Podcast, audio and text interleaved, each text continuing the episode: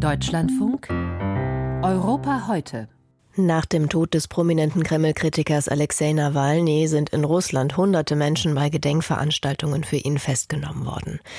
Auch wenn Nawalnys Witwe Julia Nawalnaja gestern erklärt hat, den Kampf ihres Mannes fortführen zu wollen, eine wirkliche Opposition gibt es im autokratischen Russland nicht mehr. Doch im Kleinen lassen sich Beispiele beobachten, wo sich Menschen der staatlichen Politik zu widersetzen versuchen. Unser Moskau-Korrespondent Björn Blaschke berichtet über den Widerstand einer inoffiziellen Bürgerinitiative gegen den Bau einer Kirche. Zwei Supermärkte, eine vierspurige Straße und mehrere Reihen Wohnsilos bis zu 20 Stockwerke hoch. Inmitten dieses östlichen Moskauer Grau in Grau liegt eine kleine Oase. Der Park in der Grünen Allee, fast so groß wie acht Fußballfelder. Ich wohne erst seit kurzem hier. Ich bin hierher gezogen, habe hier eine Wohnung gekauft, weil hier der Park ist, in dem ich mit meinem Hund spazieren gehen kann. Und ich würde die Bäume verteidigen. Eine andere Hundebesitzerin ruft herüber. Ich bin der gleichen Meinung kämpferische Stimmen. Und nicht die einzigen in dem Park. Denn verschiedene Moskauer Behörden wollen die Grünanlage planieren. Zumindest teilweise. Dort, wo heute prächtige Ahornbäume wachsen und Hunde auf einer Wiese tollen, solle eine Kirche für 500 Gläubige entstehen.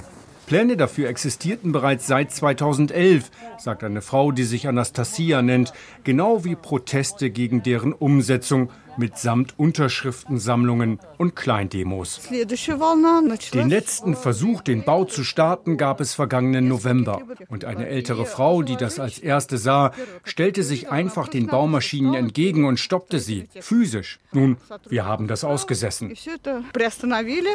Die zuständigen Stellen haben sich auf unsere Nachfrage bisher nicht zu dem Vorgang geäußert. Anastasia gehört zu einer lose organisierten Bürgerinitiative, die vor allem in den sozialen Netzwerken gegen den Bau Stimmung macht. In Moskau stünden schon genug orthodoxe Kirchen. Da müsse ihr Park nicht noch einem weiteren Gotteshaus weichen, sagen Anastasia und viele andere. Es gehe ihnen aber ohnehin um mehr. Im Zentrum dieses Parks steht eine Statue. Sie zeigt drei überdimensionierte, abstrakte Frauen, die die Köpfe zusammenstecken. Die Statue trägt den Namen Trauernde Mütter. In der Nähe ist das Denkmal für die Männer aus Moskau, die nicht aus dem Afghanistan-Krieg zurückgekehrt sind. Und wenn die Kirche gebaut würde, wäre die Statue nicht mehr richtig sichtbar.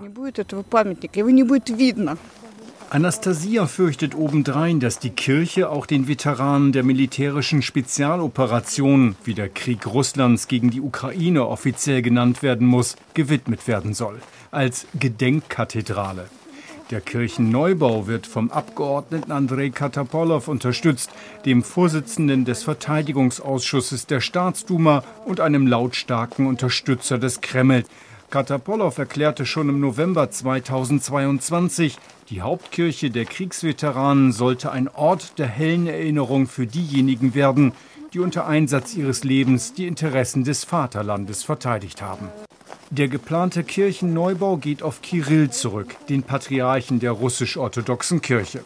Er gilt als Vertrauter von Präsident Wladimir Putin und als Unterstützer der militärischen Spezialoperation. Kirill habe, so Anastasia, die sich selbst eine gläubige russisch-orthodoxe Christin nennt, von den Protesten gegen seine Pläne für die Umgestaltung dieses Parks erfahren und mit Schärfe reagiert. Er hat uns alle beschuldigt, Sünder zu sein, Satanisten. Trotz des Drucks von oben will Anastasia weiterkämpfen für den Park in der Grünen Allee und die Skulptur der trauernden Mütter.